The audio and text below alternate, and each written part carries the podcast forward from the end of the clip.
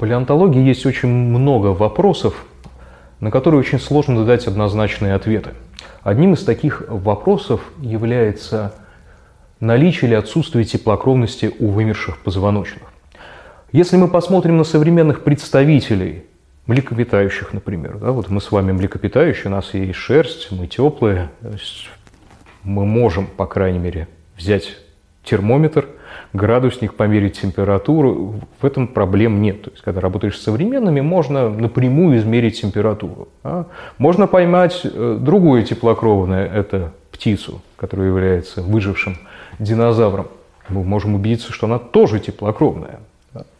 Постоянная температура тела. Мы можем а, посмотреть, какие признаки помогают поддерживать эту теплокровность. С одной стороны, это очень очевидно. Для млекопитающих наличие шерсти значит теплокровный. Для птиц наличие перьев значит теплокровность. Эти структуры позволяют удерживать тепло. Когда же мы начинаем говорить про наличие или отсутствие теплокровности у ископаемых форм, мы можем а, руководствоваться несколькими подходами. Первое – действовать по аналогии. Смотрим на современные млекопитающие, у нее есть шерсть. Находим очень хорошие ископаемые остатки. Например, скелет с отпечатками шерсти. Вот таких у древних млекопитающих в мезозойских отложениях, а именно в отложениях юрского и мелового периода, было найдено несколько. Это в основном а, китайские местонахождения.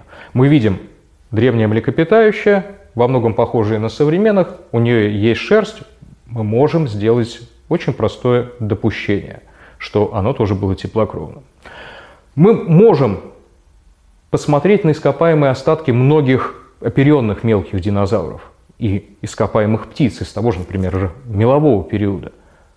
И мы тоже можем допустить, что они были теплокровные. То есть мелкие достаточно размеры, наличие структур, которые позволяют задерживать тепло, поддерживать это перья или шерсть, позволяет нам все-таки с большой степенью вероятностью, э, вероятности трактовать, что эти существа были теплокровными.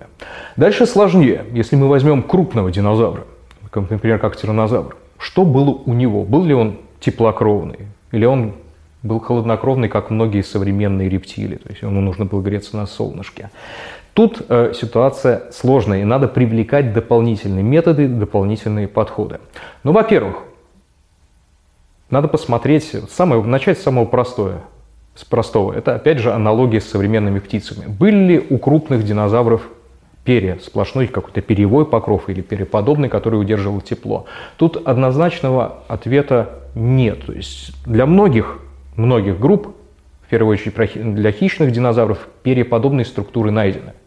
У примитивных тиранозавроидов юрских, это, собственно говоря, линия, которая привела к появлению тиранозавра, были такие вот чешуи, похожие на чем-то на волосы, но это, опять же, шерсть и чешуя совершенно разные по происхождению структуры.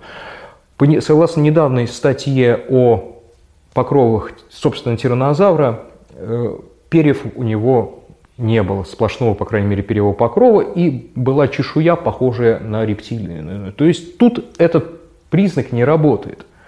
Дальше.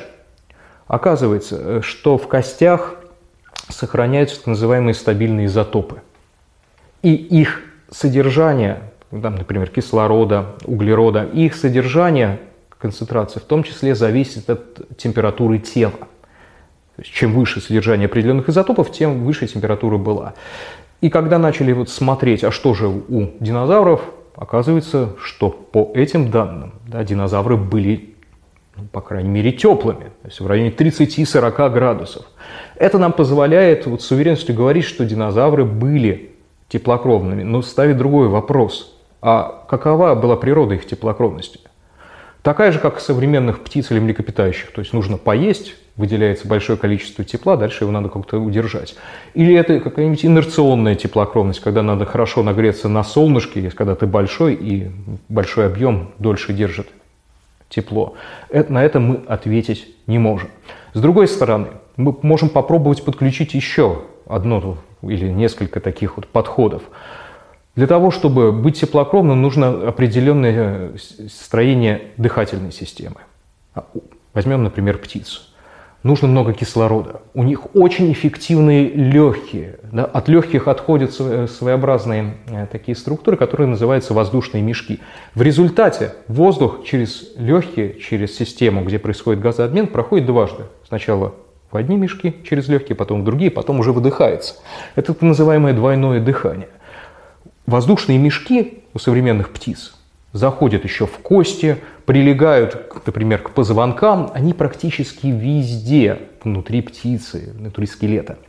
Оказалось, что воздушные мешки были характерны также для многих динозавров, не только для хищных, не только для предковых форм, предков для птиц, но даже у гигантских динозавров, завропод, у которых там по 30 метров иногда, там, есть данные, что чуть больше, иногда чуть меньше, тоже была система воздушных мешков. То есть действительно они старались максимально эффективно использовать дыхательную систему. И, соответственно, у них был ускоренный обмен веществ. Ну, опять же, если мы используем птиц как современную аналогию.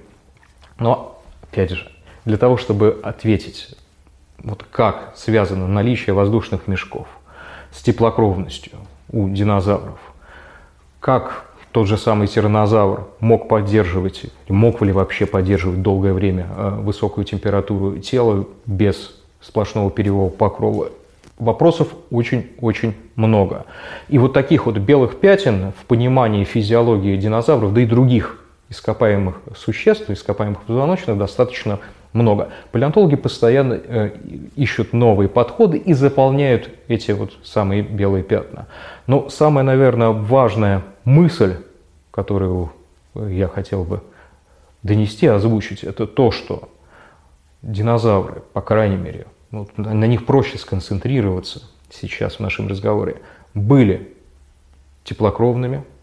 Природа этой теплокровности могла быть разная, и до конца ученые не могут сейчас сказать, собственно говоря, вот однозначно, там, тот динозавр был теплый, он, был ли он теплый постоянно, тепло, и э, как он поддерживал или мог бы вообще поддерживать постоянную температуру тела. Таких вот вопросов очень много, но они решаются по ходу развития науки палеонтологии. Может быть, лет через пять ответов будет больше, вопросов меньше.